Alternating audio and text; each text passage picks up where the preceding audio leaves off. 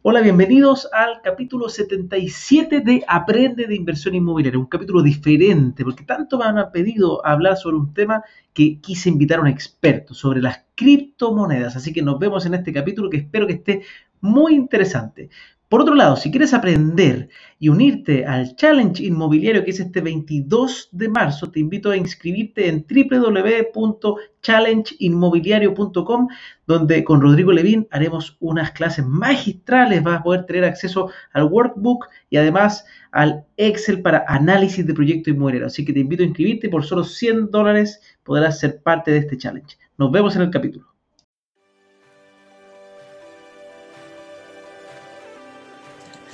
Hola a todos, ¿cómo están? Bienvenidos al nuevo capítulo de Aprende de Inversión Inmobiliaria. Yo sé que eh, he estado sorprendiendo esta última semana porque justamente estoy haciendo capítulos distintos a, lo usual, distintos a la inversión inmobiliaria, pero justamente, como lo he comentado en otras ocasiones, es porque algo que, me apasiona y algo que he descubierto, por lo menos de manera personal, y quiero compartir con el resto, obviamente siempre eh, se puede pensar de manera distinta, porque la especialización también hace que la gente crezca en lo suyo muchísimo, pero la diversificación es algo que es reconocido mundialmente como algo sano normalmente desde un punto de vista de inversión. Y en ese sentido yo me puse a diversificar mis inversiones el año pasado, además de la inmobiliaria, fui probando distintos tipos de inversiones hasta que llegué también a una, que la había tenido antes, pero no la había, no la había tomado el peso, y hoy día creo que todos concordarán que por lo menos está en la cresta de la ola de las noticias, que es el mundo de las criptomonedas, el mundo del Bitcoin específico, que fue lo que yo más he invertido, pero he invertido un patrimonio que estoy dispuesto a perder. Así que de todo eso vamos a hablar hoy día con Cristóbal Pereira. ¿Cómo estás? Bien, y tú, Francisco, ¿cómo estás? Muchas gracias por eh, darme el espacio y muy feliz de estar acá compartiendo contigo. No, de nada, gracias a ti, gracias a ti de verdad por aceptarla. Antes de comenzar con toda la conversación del día de hoy, Cristóbal, cuéntanos un poco quién es Cristóbal Pereira y qué es lo que haces. ¿Por qué, ¿Por qué sabes tanto de este mundo de las criptomonedas? Bueno, yo principalmente soy alguien súper inquieto, súper apasionado de lo que le gusta. Y, de repente puede sonar como medio cliché eso, como apasionado y todo, pero yo diría que, que a medida que uno va va trabajando y teniendo experiencia, se va dando cuenta realmente de lo que uno le gusta, porque al principio cuando uno entra a la universidad le gusta algo, a la universidad le gusta otra cosa, después otra y otra, y, yo te diría que hoy día a mis 30 y, ¿cuánto tengo? 33. Puedo decir que soy un apasionado de la tecnología, me encanta la tecnología, y sobre todo me gusta esta nueva tecnología que se viene construyendo desde el año 2009 eh, con el nacimiento de Bitcoin. Pero Cristóbal, bueno, soy nacido en Concepción, me vine a Santiago después del terremoto, estaba trabajando en Concepción, yo soy ingeniero comercial con una maestría en Administración Financiera de la Universidad del Desarrollo de Concepción. Estaba trabajando en una firma de asesorías financieras con quien hoy es mi socio, que es Rodrigo Sainz. En ese momento era mi jefe, fue mi primer trabajo que tuve.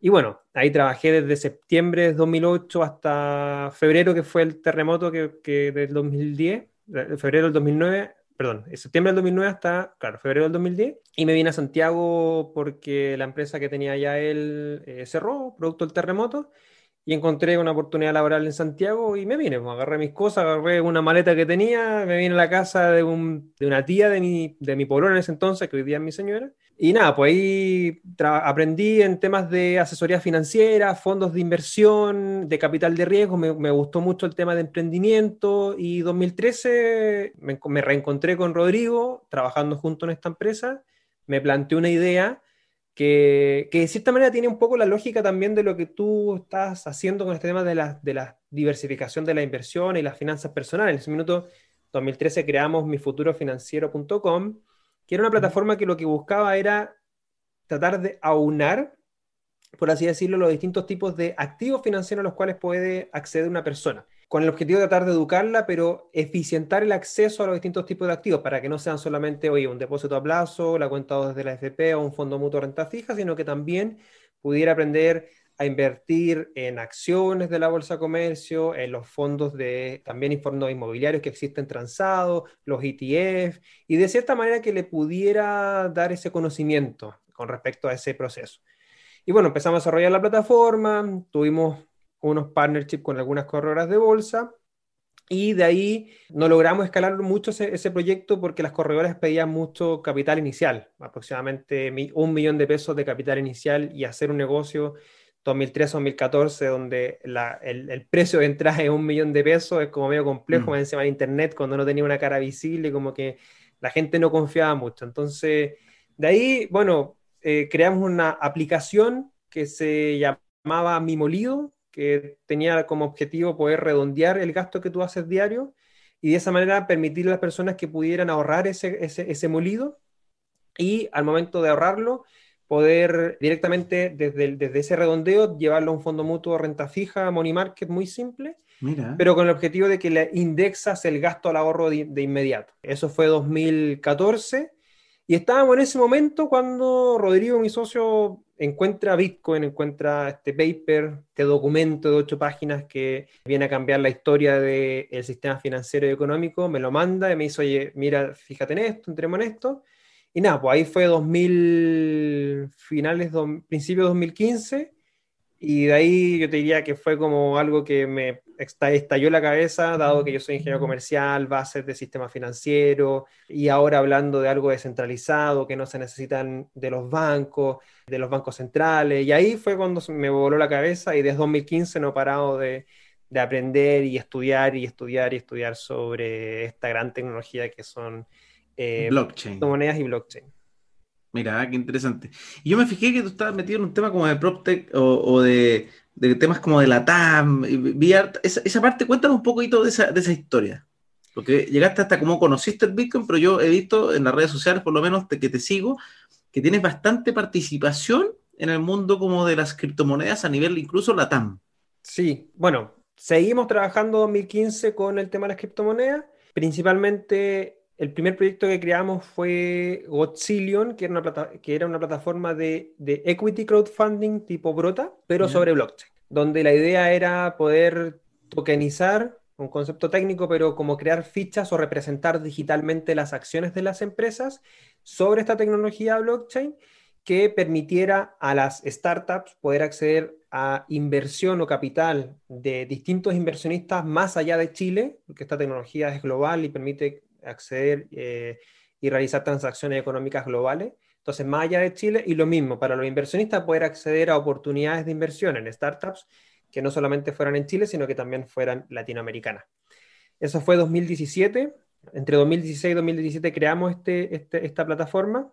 Y justo el 2017 se dio el último llamado técnicamente bull run o crecimiento explosivo de las criptomonedas que, fue hasta diciembre del 2017 donde Bitcoin llegó a tocar los 20 mil dólares que fue el precio máximo hasta lo que estamos viendo hoy día. El precio de, de, Bitcoin y Ethereum o el Ether que es la criptomoneda de Ethereum llegó a los 1400 y fracción.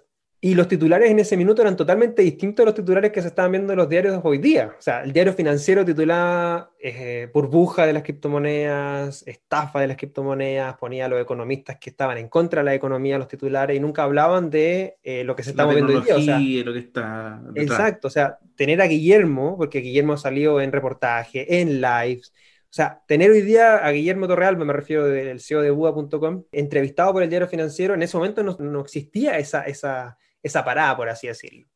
Entonces era tan negativo como el, lo que se estaba entregando, por así decirlo, información, que con mis socios dijimos, bueno, ¿de qué manera podemos impactar al ecosistema chileno para que puedan entender un poco más con respecto a las criptomonedas y la tecnología blockchain en sí?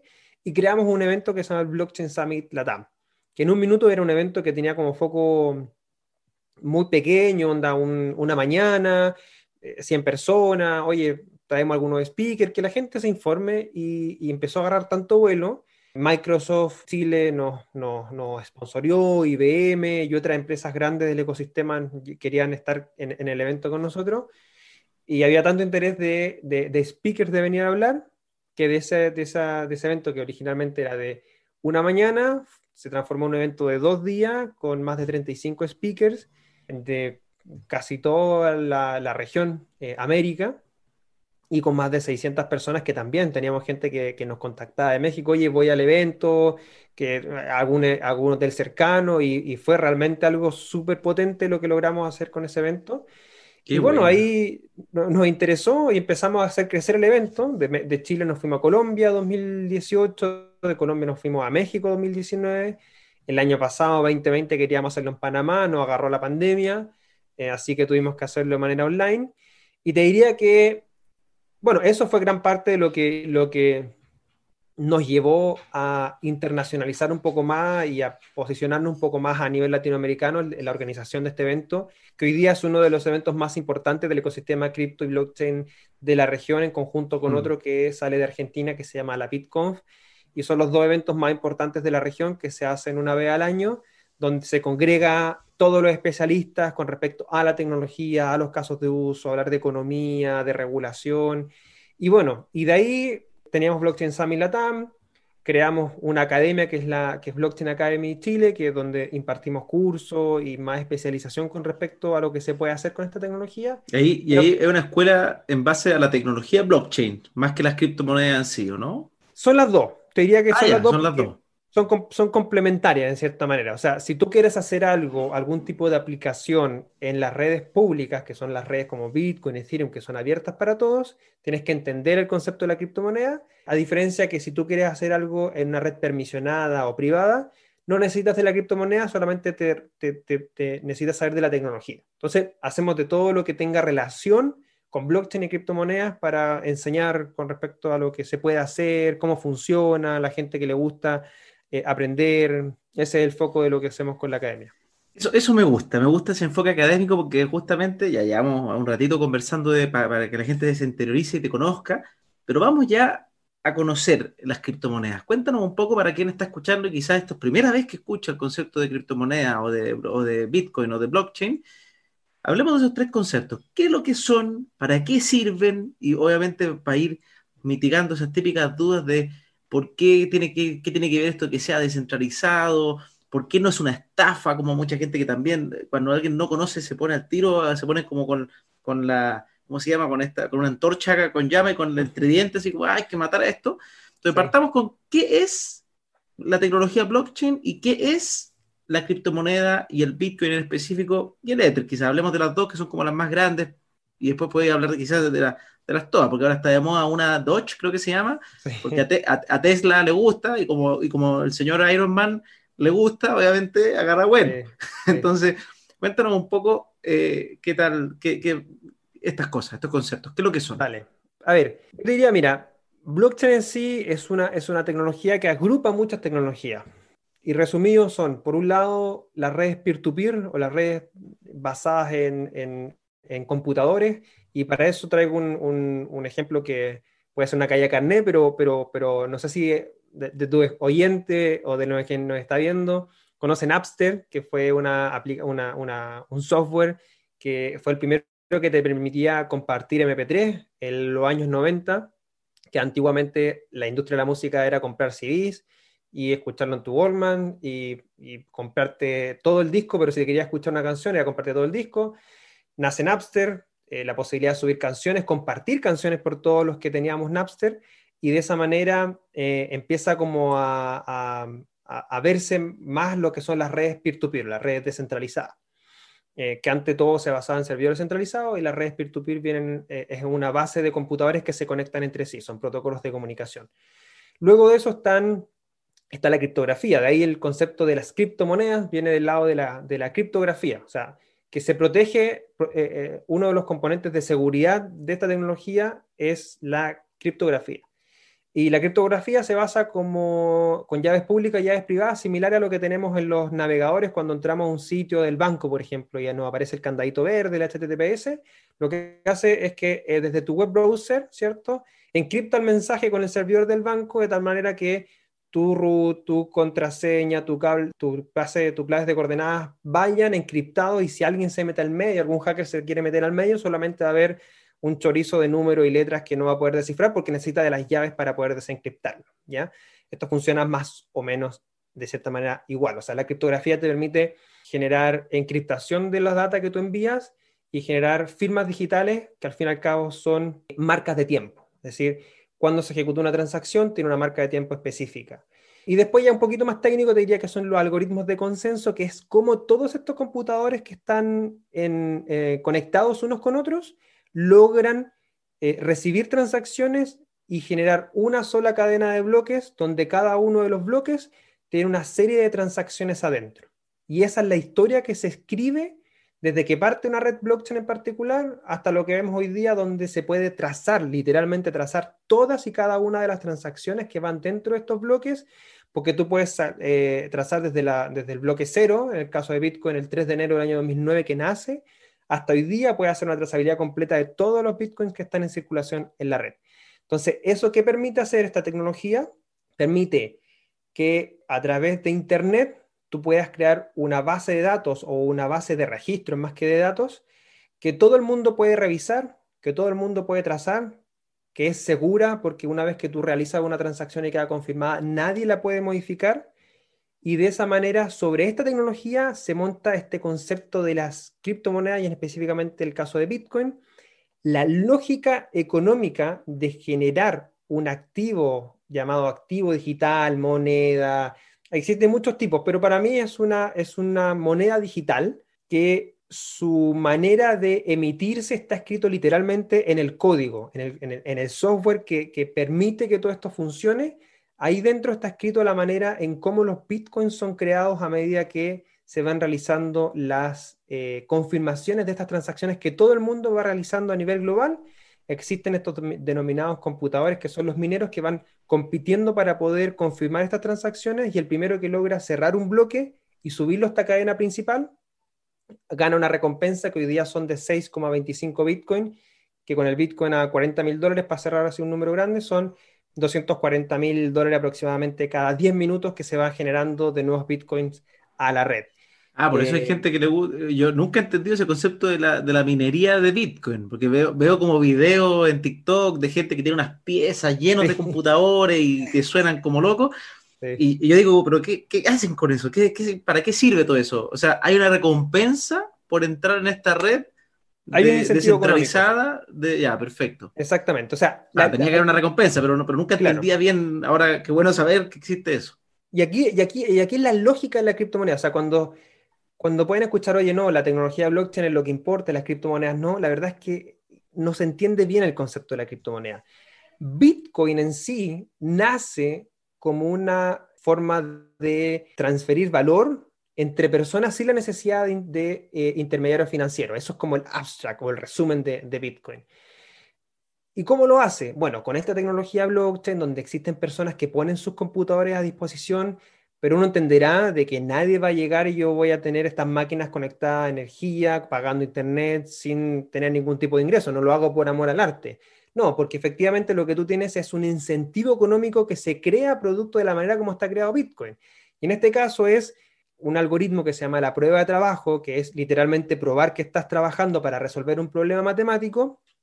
Y si tú lo solucionas, yo te paso, la red en sí, te pasa esta cantidad de bitcoins con los cuales tú puedes luego eh, venderlos y pagar tu operación, que sería la energía, las máquinas, el internet, y obviamente ser rentable para poder mantener el negocio funcionando.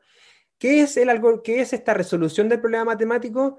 Simplemente imagínate que te digo, mira, para hacerlo súper simple, te paso 10 dados, nosotros dos tenemos 10 dados y el primero que saca eh, puros 1 en los dados eh, gana la eh, la posibilidad de subir este bloque a la red. Entonces estamos todo el rato tirando dados, tirando dados, tirando dados, hasta que el primero que logra tener todos los unos, sube el bloque a la red y gana la recompensa. O sea, algo bien simple para tratar de explicarlo de manera más simple. Obviamente existen más de 50.000 nodos conectados en esta red de Bitcoin que están todo el rato funcionando, prendidos 24/7, manteniendo la red en funcionamiento, manteniendo la data de la red y participando por quien logra subir este bloque a la cadena principal y obviamente generar y obtener los ingresos para poder mantener la operación. Entonces eso al fin y al cabo es la minería. No, entendí. O sea, igual obviamente lo encuentro, es como, es como súper abstracto. Sí, es, Bien, es, Bien, concreto el concepto, obviamente el de poner el computador, tirar el, concepto de los dados, pero me imagino que es descifrar un código, qué sé yo. Exacto. Pero, pero igual dentro del mundo, bueno, que este es un mundo que, que, cuesta conocer. Yo también creo que en una sola entrevista no, no, es llegar y conocerlo, pero por lo menos para que la gente abra un poco la idea de qué está pasando con este tema. Vamos ahora al Bitcoin. ¿Por qué el Bitcoin? yo ya dijiste que, que, era una moneda que se creó para transferir valor entre personas. Yo, por ejemplo, de, de porque escucho y, y, la gran mayoría de, de mis amigos extranjeros, o más que extranjeros, mis, mis, amigos venezolanos, mis amigos argentinos, como que le dan más valor que otros. Obviamente lo empiezo a entender por ahí, porque mi, mi, mi, amigo me dice, Francisco, es que tú no entiendes. O sea, si tú trabajas, eh, yo me vine a Chile y en Venezuela tú recibías hoy día un, un billete y el día siguiente valía la mitad del billete, o sea, imposible querer ganar plata en bolívares. Y después me contó, uno, me contó una historia que tú necesitabas, si no me equivoco, era si tú tenías billetes de dos bolívares, que todavía los producen, o no sé si los producen, pero no sé por qué hay tanto, necesitabas tener unas carretillas y, y tenías que, el peso en billetes era, por ejemplo, era una locura, era, necesitabas como eh, 170 Mini Coopers en peso, eran no sé cuántas toneladas de billetes, para comprarte por, no qué sé yo, no me acuerdo qué era, pero era para comprar, ah, un iPhone 12, por ejemplo. Entonces, si tú quieres comprarte un iPhone 12, necesitas 170 toneladas de billetes. Yo quedé así como, me está... y me dijo, y por eso, para nosotros los venezolanos, porque después nos fuimos al dólar, porque era una moneda más fuerte. Pero ¿qué pasó? Cuando tienes un gobierno autoritario, ya pongamos el impuesto al dólar, entonces veamos por dónde sacar también. Y ahí él dijo, cuando pasa eso, obviamente, estas criptomonedas descentralizadas, donde tú puedes transferir valor entre las personas, se convierte en un método muy eficiente de ayudar a tus familias. Y dije, wow, eso no lo había visto yo, pero para, para, mí el Bitcoin siempre fue una moneda especulativa y una apuesta, eh, meter plata era como meter plata al casino. Entonces, sí, cuéntanos sí. un poco ahora más, porque esta es mi versión súper, súper de un amigo que me cuenta su historia venezolana, de cómo el Bitcoin le ha ayudado mucho a transferir plata a su familia allá todavía. ¿Por qué se originó este Bitcoin y cómo ha crecido? Y, y creo que explica tanta este, esta, esta locura de de los 20 mil dólares bajar y ahora estar en los 40 mil dólares, bajar de nuevo, pero está, está ahí, está, hoy, día, hoy día es la que más, es lo caliente, hoy día lo grande, hoy día hay peleas de hecho de grandes inversores mundiales, así como al estilo Warren Buffett y Ray Dalio, sí. que se están peleando los que le creen y los que no, porque antes nadie le creía de los expertos Exacto. grandes. Hoy día está la, la, la, la, cosa más distinta, de hecho hay bancos que se están metiendo incluso. Sí. No puedo decir nombres, pero sé de bancos chilenos que han comprado incluso. Sí, sí no, mira, yo te diría que es difícil tratar de resumir 12 años de historia, obviamente, en una, en una, conversación, porque, porque realmente hay muchas cosas que tiene Bitcoin. Bitcoin para mí es una revolución económica, financiera, eh, social, política. Tiene, tiene una cantidad de conceptos con los cuales tú puedes conversar, es tremendo. Privacidad, con todo el tema de, lo, de los datos, de Facebook, de las redes sociales, inclusión financiera. O sea, a ver, el contexto donde nace Bitcoin es el contexto de la crisis financiera año 2000, de entre 2007 y 2009 en Estados Unidos, crisis subprime. Eh, había una serie de cyberpunks, llamémoslo así, que buscaban una manera de transferir valor por Internet. O sea, nace Internet en los 90, se abren los canales de comunicación, podíamos hablar entre, podíamos conectarnos con el mundo, eh, transferir eh, comunicación, texto, informarnos de lo que estaba pasando en el mundo entonces el paso siguiente es cómo podemos también usar estas redes para transferir valor en el mundo. Empiezan a nacer el año 88, nacen los primeros proyectos o la idea de generar pagos en Internet usando algún tipo de moneda digital. O sea, Bitcoin no, no, no, es, no fue el primero. O sea, la, la idea de generar dinero digital viene de año 88. Lo que pasa es que Bitcoin logra solucionar un problema que hasta, hasta antes no, no, se podía solucionar, que era el problema del doble gasto y un tema técnico que son los, los civil attacks. Pero me quiero concentrar en lo, en, lo, en lo, que es el doble gasto. El doble gasto es algo que nosotros comúnmente no lo vivimos porque existen estas instituciones centralizadas que lo evitan. Por ejemplo, yo tengo un banco, tengo un banco que me entrega una chequera, que hoy día ya también una caída carne, pero, pero tengo una chequera donde voy a comprar y, pago, por ejemplo, yo deposito 100 mil pesos chilenos en, la cuenta, entonces voy a una tienda, digo, ya, quiero comprar eso, ya cuánto es 100 mil pesos, toma, aquí tengo un cheque, listo. Voy a la tienda al lado, quiero comprar eso, 100 mil pesos, aquí están, listo. Lo que estoy ejecutando en doble gasto, porque en realidad tengo 100 mil pesos en la cuenta, pero estoy creando 100 mil de la nada, ficticio. Al día siguiente van los dueños de estas tiendas al banco y dice, oye, quiero cobrar este cheque. Llega el primero y dice, sí, claro, aquí están los 100 mil pesos. Llega el segundo y dice, quiero cobrar este cheque. Lo siento, la persona no tiene fondo en la cuenta, va a tener que resolverlo con él. Entonces el banco, como institución centralizada que lleva los registros de mi balance económico, obviamente, eh, lleva, eh, evita ese problema del doble gasto. Ahora, ¿cómo podemos montar eso en Internet? O sea, ¿cómo se crea una institución centralizada en Internet donde todas las redes, obviamente, son globales? Y eso no se pudo lograr eh, eh, resolver hasta Bitcoin, donde Bitcoin a través de esta red descentralizada, donde existe esta capacidad de, resolver estos algoritmos, de escribir las transacciones, que una solamente se, se, escribe y se evita el problema del doble gasto, es que este experimento, que en un principio era una idea de generar un dinero digital, empieza a tomar interés de parte de muchos early adopters, innovadores, tecnólogos, criptógrafos, criminales, porque obviamente para qué estamos con cosas, porque Bitcoin en su principio, en su inicio, se usó mucho por parte de criminales para transferir valor, lavar activos, obviamente porque es una red totalmente descentralizada que no tiene control de absolutamente nadie, o sea, nadie está en control de Bitcoin. Entonces nace el, se presenta esta idea el 31 de octubre del año 2008 en un foro de criptógrafos y el 3 de enero del año 2009 empieza a correr el, programa o el, o red. Exactamente, el programa, el software. De hecho, hoy día, hoy día 12 de enero, se cumplen 12 años de la primera transacción que se hizo sobre la red de Bitcoin, donde este creador que se llama Satoshi Nakamoto le transfiere 50 Bitcoins a Hal Finney, que es un criptógrafo que hoy día está difunto, pero que es uno de los padres de Bitcoin en el nacimiento. Hoy día se cumplen 12 años. Y bueno, y de ahí empieza a nacer la red. Que debe, haber sido como a 5 centavos de dólar. No, nada, ni siquiera en ese minuto había un valor. Era un regalo, toma, te, paso mi moneda de mentira que está, que está creándose.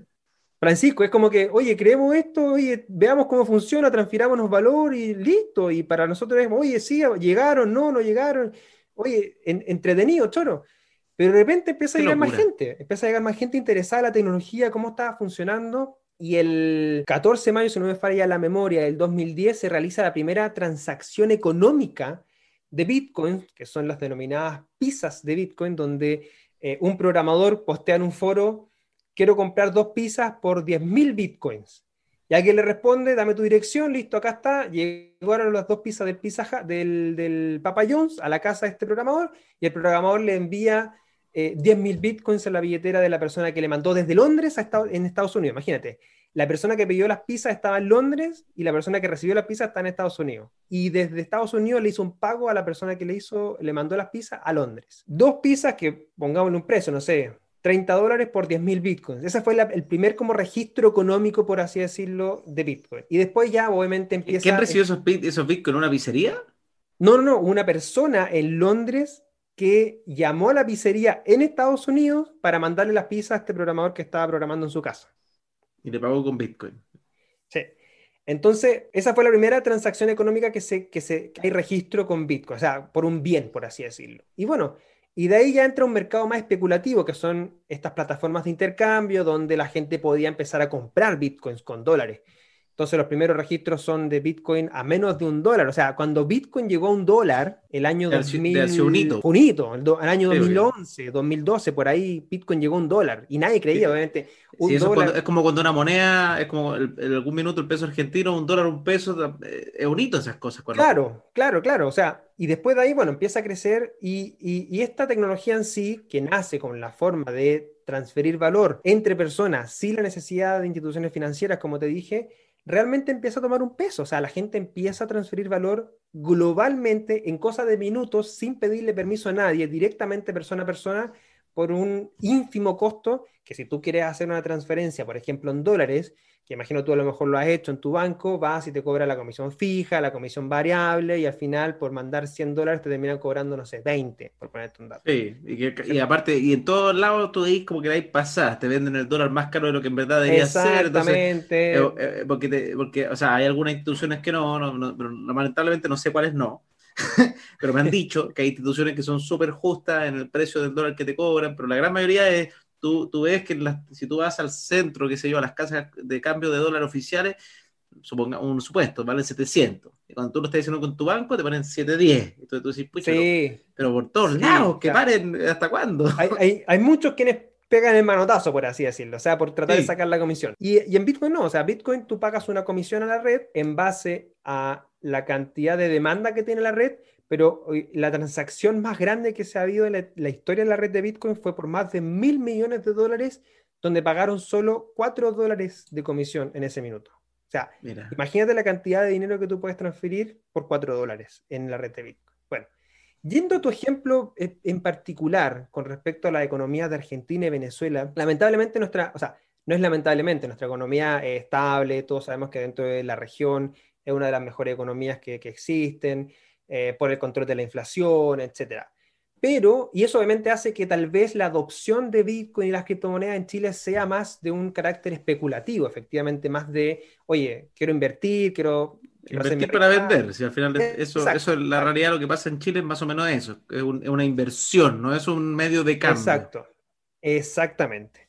Pero en Argentina y en Venezuela sí, porque tienen las monedas locales tan devaluadas, tan pegadas, literalmente como tú lo dijiste, es, es así, o sea, tengo muchos amigos venezolanos que realmente la única manera que tienen para protegerse contra la inflación es mantener su patrimonio en Bitcoin, porque Bitcoin es un resguardo de valor, es un resguardo contra la inflación. El precio de Bitcoin aumenta en el tiempo, a diferencia del dinero físico que disminuye su valor en el tiempo. hasta el dólar, si uno ve el precio del dólar, cómo ha ido bajando. la inflación es la pérdida común... adquisitivo. Sí, sí. Entonces, Da lo mismo que tú tengas un dólar, un peso chileno, un peso argentino, un bolívar venezolano, da lo mismo. Ese dólar hoy día o ese peso chileno hoy día vale más que el precio mañana, porque obviamente el precio mañana va a ser obviamente mucho menor. O sea, para mí comprarme una hamburguesa hoy día vale 100, mañana me va a costar 103. Entonces yo pierdo poder adquisitivo con manteniéndome con este el, peso chileno, el dólar, da lo mismo con la moneda que sea.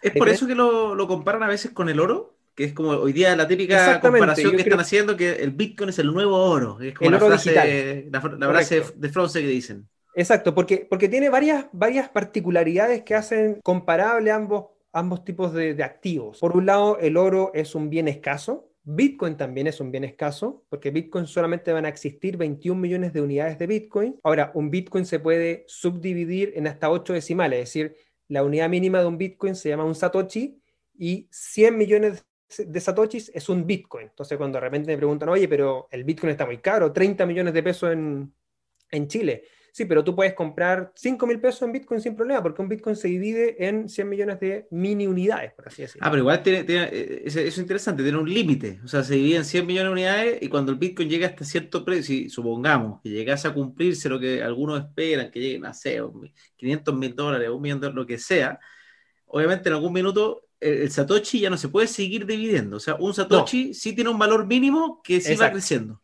Exacto. Pero ponte un dato, o sea, si tú llegas a tener un, un Satoshi igual a un dólar, significa que un Bitcoin vale 100 millones de dólares. O sea, es, económico aún entrar a través de los satoshis, que yo también ayer descubrí este nombre, ayer me contó mi, amigo venezolano, yo le dije, oye, tengo 0,13 Bitcoin, dije algo así. Y me dijo, Francisco, no tienes 0,13, tú tienes, y me dijo el número que ya no me acuerdo, el número de satoshis, y yo le dije, ah, anda, anda, le dije, tengo, 0,13 Bitcoin y eso, con eso me quedo. sí, sí, no, cuando, cuando, cuando la gente compra y dice, oye, pero estos son como 0,000, yo le dije, no, transfórmalo de esta manera, se ve mejor, son 130 mil satoshis o un millón y medio de satoshis, se, se, escucha mejor. Pero, pero bueno, llegando al punto de la inflación es súper importante esa parte porque realmente Bitcoin es un, es, es un medio de inclusión financiera para gente que, que no tiene eh, eh, acceso, por ejemplo, a una cuenta bancaria. Tú con, una, una, con un teléfono móvil, que hoy día la penetración de la, de los teléfonos móviles inteligentes en la región es mucho más alto que la, que la bancarización en la región. Tú con, una, con un teléfono inteligente y conexión a Internet puedes descargar una wallet a tu celular y automáticamente tienes un lugar donde recibir valor. Sin pedirle permiso a nadie, sin mandar tu información a nadie, sin nada de nada, sino que solamente descargando una aplicación a tu celular, tienes un lugar donde recibir valor. ¿Qué valor? Bitcoin tú puedes recibir que alguien te haga una, remesa, si tú vendes un producto puedes cobrarlo en Bitcoin, nadie te va a preguntar nada, ni, nadie te va a decir qué es lo que tú tienes que hacer porque tú estás en control de ese valor, ¿ya? Eh, lo mismo sucede con este tema de la inflación, o sea, eh, la, la, manera en que los venezolanos, y esto lo tengo obviamente de mi amigo venezolano, eh, buscan cualquier tipo de moneda para salirse del Bolívar. O sea, en la frontera con Brasil ocupan el real, en la frontera con Bogotá, o sea, con Colombia, ocupan el peso colombiano. El euro, también el euro funciona en, Venezuela. El dólar obviamente ya está prácticamente la economía dolarizada, pero existe un porcentaje de personas que utilizan Bitcoin todos los días para pagar. Eh, tú puedes pagar en supermercado, tú puedes pagar farmacia, tú puedes pagar eh, ropa, hoy día existen muchas tiendas en, Venezuela que aceptan Bitcoin como medio de pago y otras criptomonedas igual. Pero tú tienes un lugar donde recibir. Acá en Chile no, bueno, por, por lo mismo, porque el sistema bancario funciona bien, tú haces un pago con tarjeta de débito, crédito, pasa rápido, en cualquiera de los comercios tienen, entonces no hay necesidad de buscar estas, estas vías alternativas. Pero en mm. Argentina, en Venezuela y en otros países que no lo tienen, sí buscan estas vías alternativas. Por eso la adopción en estos países con mayores crisis económicas siempre tiende a ser más hoy día hacia las criptomonedas, especialmente Bitcoin, que cualquier otra economía que está más estable o desarrollada. Pero bueno, para ir cerrando, me gustaría dos preguntas. Primero que todo, ¿qué empresas recomiendas que por lo menos la gente le eche un ojo como empresas interesantes de, de, criptomonedas, en el fondo que sean de cierta confianza, qué hacer, porque hay algo que no logramos hablar, pero yo sé que, por ejemplo, todo el mundo de Bitcoin todavía no está regulado, entonces eso es algo que le da susto a la gente y las empresas al final hacen su mejor esfuerzo, y de hecho les gustaría que la regulen, porque así la gente tendría un voto de confianza que hoy día no tiene, hoy día tienen que confiar en base a, a cómo lo están haciendo ellos nomás, por ser una empresa buena. Entonces, a todos les sirve al final que se regule el mercado y, de hecho eh, yo sé de algunos eh, empresarios del mundo cripto que lo que único que quieren es que lo regulen rápido para que la gente le eche eh, más confianza, porque al final todo lo que es inversiones y moneda depende mucho de las confianzas. Entonces, uno, ¿qué empresas tú dices, oye, ténganlas en el radar porque son empresas interesantes, que hacen las cosas bien desde tu punto de vista? De las malas yo sé que nunca se puede hablar porque lamentablemente te puede llegar problemas, así que por lo menos de las buenas, de las que tú ves como bien. Eh, y por otro lado, ¿dónde la gente puede aprender más del tema de criptomonedas? Si dice, oye, ya me interesó el tema, me gustaría entrar a estudiar, como por ejemplo un investing.com o qué, qué, qué lugares tú decís que son buenos que tengan información veraz. Ah, y la última, son tres preguntas. ¿Qué opinas de esa gente que vende este concepto de que yo te paso los bitcoins y, y tú me los haces crecer? Así como esto no decir el nombre, pero lo, algo trading o, mirror no sé qué, o estas empresas que te dicen, oye, pásame la plata, que la plata crece sola. ¿Qué, opinas, ¿qué, ¿Qué, opinión hay de eso? Y si existe alguna que tú veas que lo ha hecho bien o, todo termina en, en, problemas en ese tipo de empresas. Entonces, partamos con la primera. Sí, mira. Empresas de confianza. lo primero y lo más importante es, bueno, si tengo interés en en comprar Bitcoin y criptomonedas. En Chile, bueno, hay varios exchanges, pero yo uso Buda.com, que es una plataforma de intercambio que, con los cuales yo he operado desde, 2000, desde 2015, ahí fueron los primeros criptomonedas que compré. Imagínate, compré Ether. Recuerdo la primera transacción de Ether comprando las 7 mil pesos en 2016. Qué rico. Qué rabia haber comprado.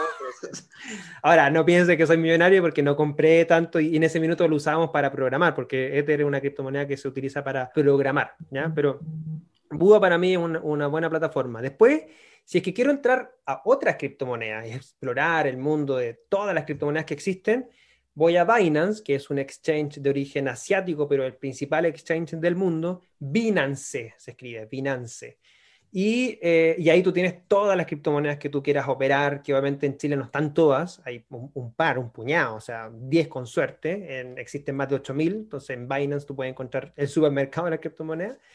Pero obviamente para aquellos que ya van aprendiendo, que para responder tu segunda pregunta, pero si quieren Binance, pueden hacerlo. Y hay otra, hay un servicio, bueno, hay varios servicios, pero yo el que uso, si tú tienes Bitcoin y de repente dice, ah, bueno, yo quiero dejar los Bitcoin ahí por dos años, por tres años, hay un servicio que se llama Leden, L-E-D-N.io, que son de, es un venezolano con un canadiense que en Canadá crearon esta plataforma para tú poder dejar tus bitcoins para que te entreguen, es como un depósito a plazo en bitcoin, así de simple. Entonces te pagas 6,25% anual de los bitcoins que tú dejes con ellos. Entonces si tú a lo mejor quieres dejar los bitcoins ahí, los mandas a Leden creas tu cuenta, los envías y quedan ahí rentando porque ellos usan esos bitcoins para prestárselo a otros. Es un servicio bancario. Se, los mandan a ellos y, eso, y, ellos lo utilizan para prestárselo a otras personas para solicitar mm. créditos en bitcoin, por ejemplo. Entonces tú, además por ganar el valor del bitcoin en sí como unidad, ganas intereses. Te entregan una rentabilidad, pero mira, para que escuchen, 6% anual. Eso es algo que me suena relativamente normal, porque las que yo escucho son estas páginas que te dicen saque un 10% mensual, hágase rico. Ah. Eso, eso, eso no existe. O sea, salto a tu tercera para después responder la segunda. La tercera, y es algo que es súper complejo. O sea, las estafas en este mundo son a flor de piel. O sea, en cualquier tema que tú vayas a manejar dinero, siempre vas a encontrar plataformas de estafa. Y lo primero, lo, primordial es decir, la gracia de esta tecnología es que tú tienes la posibilidad de controlar tus propias criptomonedas, tus propias finanzas, tu propia economía, porque tú tienes el poder sobre estas criptomonedas. Si tú le mandas esa criptomoneda a alguien para que realmente te diga, oye, te entrego, yo he visto literalmente 7, 10% semanal de, de, rentabilidad. Yo le digo, eso es imposible. O sea, imposible. Imagínate en el mercado cuando se cayó como 15%, 20% ayer, imposible de poder generar 7% semanal constantemente. O sea, eso ya de partida son estafas. O sea, nunca, nunca, nunca le envíes a alguien ni criptomoneda ni entres a algún tipo de eh, de plataforma que te diga, oye, usted mándeme acá 7, 10% semanal garantizado. Y, sí, y páseme a todos sus amigos también. Exacto, meta a todos sus amigos, si meta a sus amigos gana más comisión. No, o sea, ya ese tipo de cosas son súper complejas. Mejor mm. y lo más importante es, y para responderte a la segunda, aprende. O sea, lo mejor que tú puedes hacer es entender el funcionamiento, ir más allá. O sea, esto es realmente, llevo cinco años en esto y todos los días sigo estudiando, porque algo que no es algo que uno llega a manejar en una hora, en dos horas. Hay que literalmente dedicarle el tiempo para entenderlo. Y donde, bueno, nosotros como te dije teníamos una academia, se llama el Blockchain Academy Chile, blockchainacademy.cl, tenemos cursos, tenemos webinars gratuitos, tenemos canal de YouTube con muchas charlas eh, y muchos videos pequeños como qué es blockchain, qué es una criptomoneda, qué son los algoritmos de consenso, o lo básico para manejar puedes eh, encontrar en el canal de YouTube del Blockchain Academy Chile. Y de ahí en más, bueno, te invito, por ejemplo, a seguirme en, en redes como Crist Pereira G, de Cristóbal hasta la T, Pereira G. Y ahí yo voy compartiendo otras cuentas y otros canales que también entregan mucha, mucha información. Y, y, la gente está interesada, la gente quiere saber, o sea, entran por el carácter especulativo, pero trato de llevarlo un poquito más también hacia la tecnología Así que ahí pueden encontrar y pueden pedirme cualquier información. Yo feliz de, responder y ayudar y educar sobre todo a todos los que estén interesados.